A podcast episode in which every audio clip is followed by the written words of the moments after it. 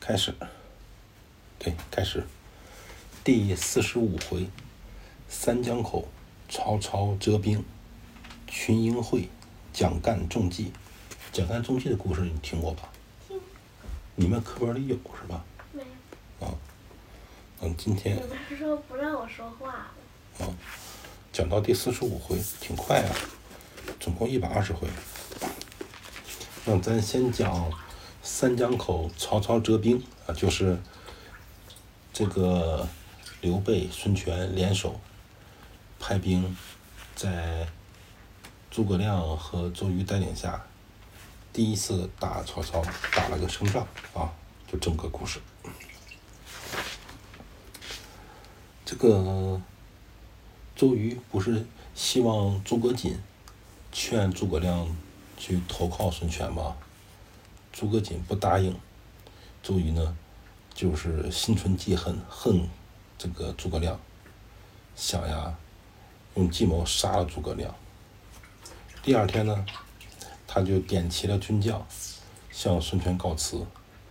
孙权说：“这样子，周瑜啊，你先出发，我随后呢，带着后续队伍呢去找你。”周瑜告辞了。和程普、鲁肃带兵出发，他邀请诸葛亮一起前去。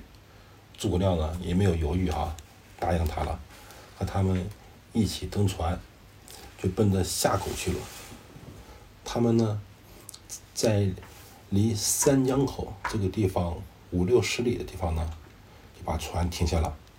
周瑜呢，在这个士兵的中央安营扎寨，岸上呢。靠着西山接营，诸葛亮呢，只是一个人，在一个小船里面的安身。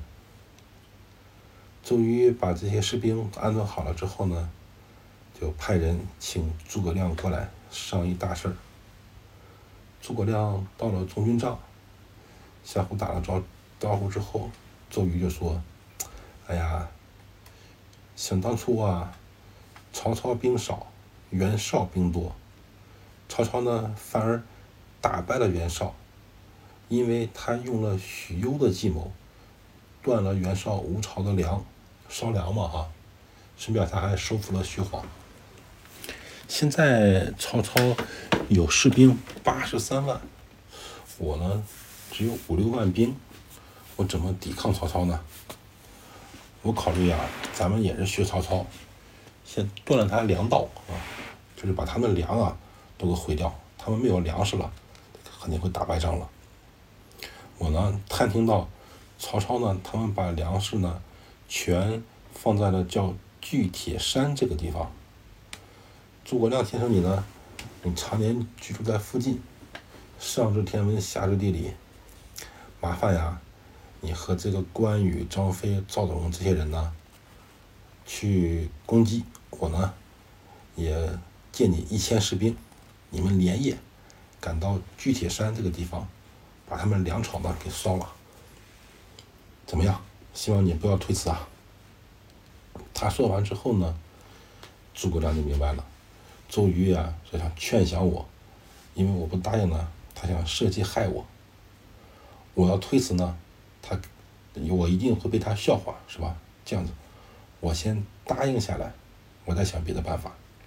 然后，诸葛亮就说：“没问题，我答应你了啊！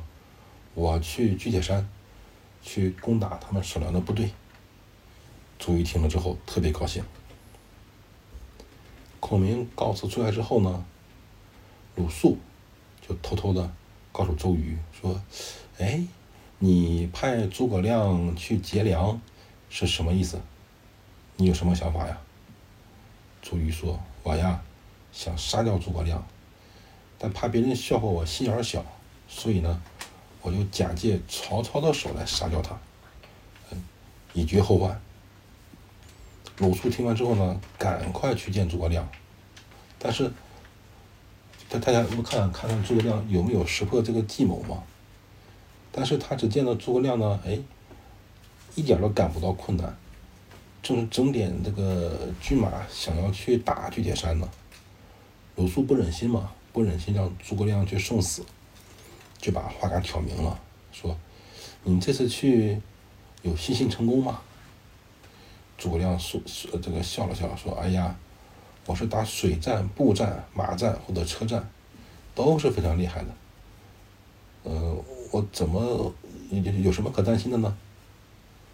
我呀，可不是江东周瑜这些人能比的。’鲁肃说：‘我和公瑾，我和这个周瑜怎么样？我俩对比怎么样？’诸葛亮说。”我呀，听说江南一带呢，有谣言，叫做“福禄把关饶子敬，临江水战有周郎”。就说这个鲁肃，你呢，在陆地上打仗呢，哎，你只能打伏击啊，就不能正面正面强攻。周瑜呢，哎，只会水战，不能打陆战。像。他这是什么意思？他这是故意在激怒周瑜，说周瑜只会打水战，不会打陆战，因为他不敢在陆地上派兵，所以派诸葛亮去嘛，是不是？他故意在激怒周瑜。鲁肃上当了，他就把诸葛亮的话原话告诉周瑜了。周瑜一听之后特别生气，说：“嗯，他瞧不起我，说我不能在陆地上打仗，那这样。”这个巨铁山不用他去了，我亲自带着一万军马去巨铁山，来切断呃曹操的粮道。鲁肃听完之后呢，鲁肃就来回跑，他又回去把这句话告诉诸葛亮了。诸葛亮听完之后呢，笑了，说：“哎呀，周瑜呀，派我去呃偷袭曹操的运粮的队伍，实质上他是想让曹操杀我。”我呀，就随便几句话，这个周瑜呀，是心胸太小了，他都听不下去。现在呀，咱们是联手啊，这是用人的时候。我希望啊，这个孙权呀和刘备呀，他们同心协力。如果相互都想到害对方啊，那咱们都完蛋了。曹操啊，这个人呀，足智多谋，他打仗呀，最擅长的就是断别人的粮道。今天他怎么会不派重兵把守呢？周瑜去呀，一定会被呃曹操生擒。我们建议呀，这个先不要去断粮道，我们先在水上决一胜战，啊，挫动曹操军马的锐气，然后再想办法慢慢的、慢慢的打退曹操。希望鲁鲁子敬，鲁子敬是谁？对。希望子敬你啊，把我的话呀，认认真真的告诉公瑾。公瑾是谁？周公瑾，周瑜。希望鲁肃啊，你把我的话呀，认认真真的、原原本本的告诉周瑜。鲁肃呢，又回去了哈，就连夜回去见周瑜，把诸葛亮的话呢，一个字没没动的告诉周瑜。周瑜听了之后呢，哎呦，特别生气，说：“哎呦。”诸葛亮这个人见识啊，比我强十倍。现在我要不除掉他，以后一定是我东吴的后患。鲁肃说：“现在呀，我们正用人的时候，希望呢，这个周瑜你以国家大事为重。等我们打败曹操之后，再想办法再去除掉这个诸葛亮。”周瑜是觉得，哎，这个鲁肃说的有道理。他也就暂时不想再去杀诸葛亮了。